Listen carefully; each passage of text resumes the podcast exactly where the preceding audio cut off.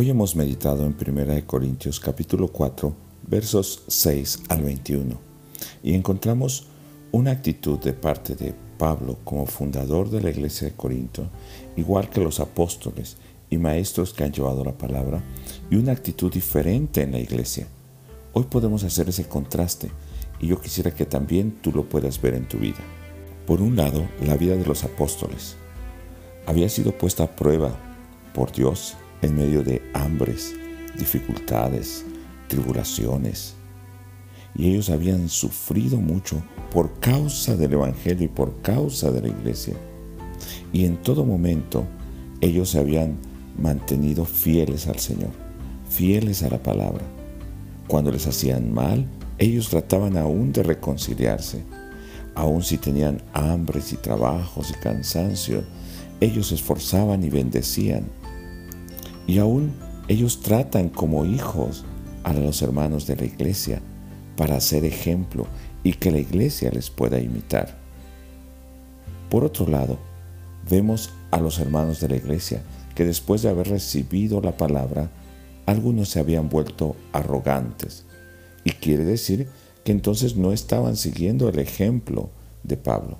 ¿Dónde estaba esa sabiduría de la que había hablado en los capítulos anteriores? No la habían entendido. Se habían vuelto arrogantes y personalmente aún no estaban reconociendo la autoridad de Pablo como fundador de la iglesia.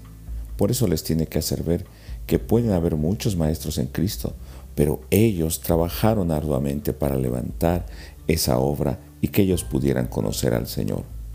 Les hace ver que el reino de Dios no consiste en palabrerías o en que ellos puedan ser elocuentes, recordemos que tienen una influencia griega, sino consiste en poder.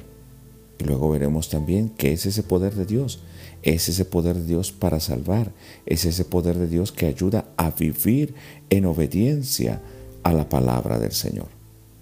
Finalmente, debemos aprender de ese llamado de Pablo. Hay una preocupación de Pablo por la iglesia, a pesar de que está en esa condición, Él les manda a Timoteo que ha sido como un hijo.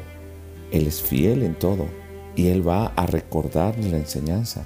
Hay una preocupación porque quiere ir a verlos y aunque va a confrontar esas actitudes que están teniendo o esas enseñanzas altivas, al mismo tiempo es porque Él quiere también corregirles y les ama. Entonces, al final les dice, ¿Cómo quieren que les trate? ¿Les trato con amor o les trato con corrección? Eso depende de ustedes, si obedecen o no obedecen al Evangelio que se les ha predicado. Hoy podemos tener cuidado también en nuestra vida.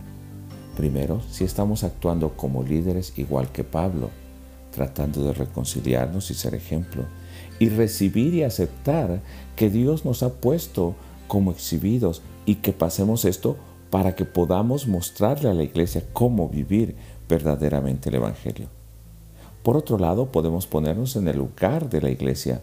Si nosotros después de haber recibido el Evangelio estamos desconociendo a aquellos que se han esforzado por llevarnos la palabra, aún sean personas muy sencillas, y ahora nosotros envanecidos estamos desconociendo la obra que Dios ha hecho a través de esas personas o estamos alejándonos del verdadero evangelio que hemos recibido de Cristo. Tal vez ahora no sean nuestros maestros o pastores o líderes que nos estén reprendiendo, pero sí es la palabra de Dios y Dios mismo a través de su Espíritu. Estamos valorando la obra que los hermanos han hecho para apoyarnos, para enseñarnos, para alentarnos en el camino de Dios? ¿O estamos envanecidos, siendo autosuficientes, creyendo que no podemos aprender más de otros? No estamos recibiendo la enseñanza y el ejemplo de aquellos hermanos fieles. Hoy vamos a tomar ese ejemplo, vamos a amar a esos hermanos, vamos a procurar reconciliarnos si tenemos dificultades con algunos, pero también por otro lado, vamos a procurar nosotros ser ese ejemplo para aquellos que vienen tras de nosotros.